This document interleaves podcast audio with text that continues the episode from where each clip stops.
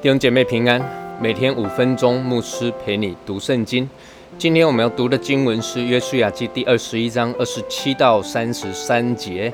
以色列人又从马拿西半支派的地业中，将巴山的戈兰，就是误杀人的陶城和属城的郊野，给了立位支派格顺的子孙，又给他们比斯提拉和属城的郊野。共两座城，又从以撒迦支派的地业中给了他们基善和属城的郊野，大比拉和属城的郊野，耶莫和属城的郊野，引甘宁和属城的郊野，共四座城。又从亚瑟支派的地业中给了他们米沙勒和属城的郊野，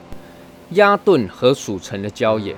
黑甲和属城的郊野。利和和属城的郊野共四座城，又从拿弗他利支派的地业中将加利利的基底斯，就是误杀人的陶城和属城的郊野给了他们，又给他们哈莫多尔和属城的郊野，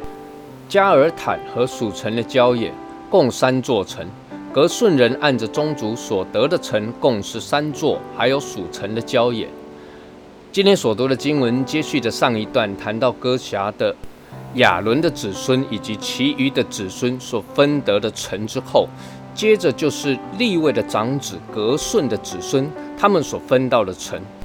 那么，先介绍一下格顺的子孙，他们同样是立位人，他们也是被神所特别分出来服侍神的一群人。亚伦的子孙供祭司的职分。那歌侠其余的子孙呢，在圣殿中配搭服饰，呃，包括了台约柜啦、会幕中的器皿的收纳、看守、搬运等等的。而歌侠的子孙呢，他们所负责的就是民数记第三章二十五到二十六节这里所记载的，歌侠的子孙在会幕中所要看守的，就是帐幕和罩棚，并罩棚的盖与会幕的门帘。院子的围子和门帘，并一切使用的绳子，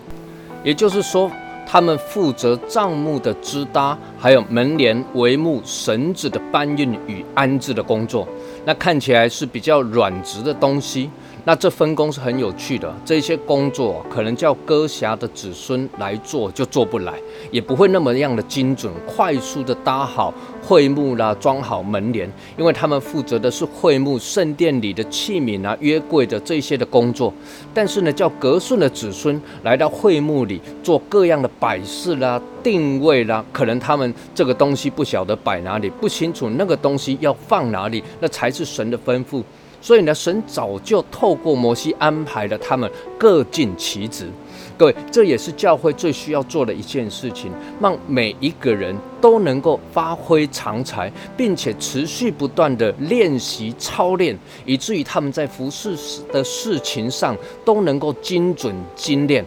那格顺的子孙，他们所分得的成。总共是十三座城，那请参考一下这一张地图。那你看一下，分别是马拿西之和东之半支派中的比斯提拉以及陶城戈兰是给他们的。那接下来就是以撒迦的基善、大比拉、耶莫、引甘宁、亚瑟中的米沙勒、